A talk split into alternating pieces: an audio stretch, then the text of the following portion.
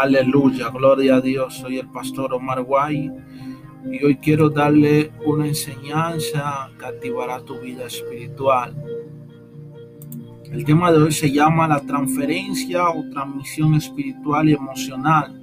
Los seres humanos somos canales de comunicación los unos hacia los otros, especialmente en lo que se refiere a los vínculos familiares y a la herencia intergeneracional.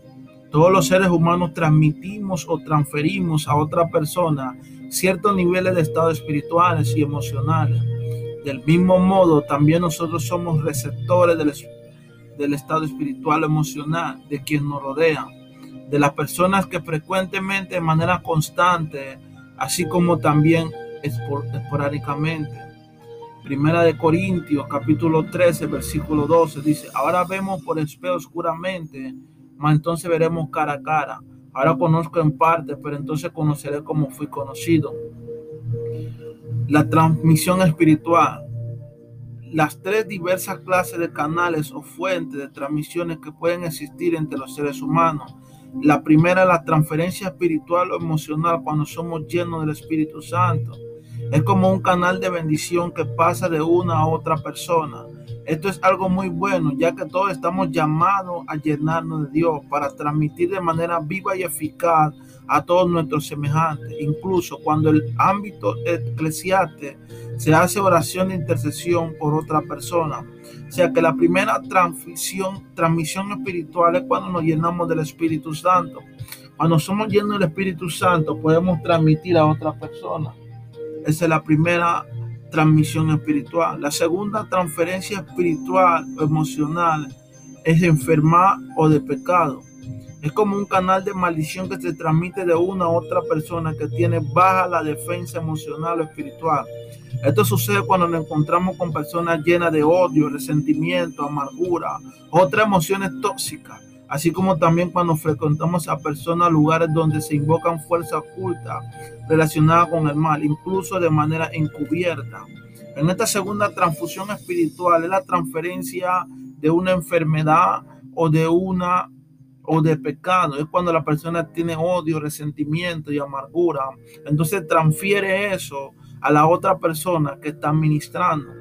La tercera transferencia espiritual o emocional es confusa esta aparece al inicio con una apariencia inocua, ofensiva, pero la cual subyace hacia alguna fuerza maligna oculta, alguna actitud psicológica enfermiza, que pasa desapercibida para que no tiene experiencia en el discernimiento de espíritu.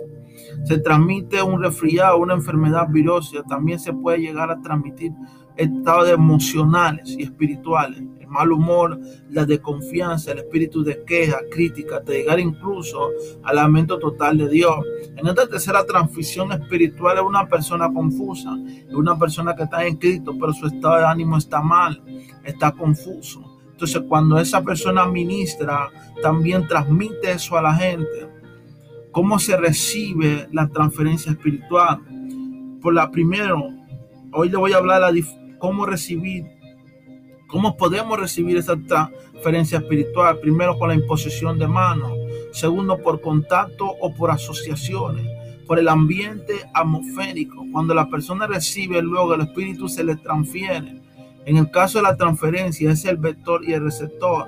¿Qué es el vector? El que conduce y qué es el rector, el el que recibe.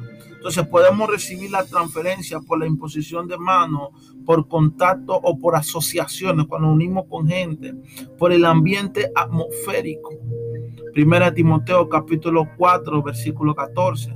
Dice, no descuides el don que hay en ti, que fue dado mediante profecía por la imposición de manos del presbiterio.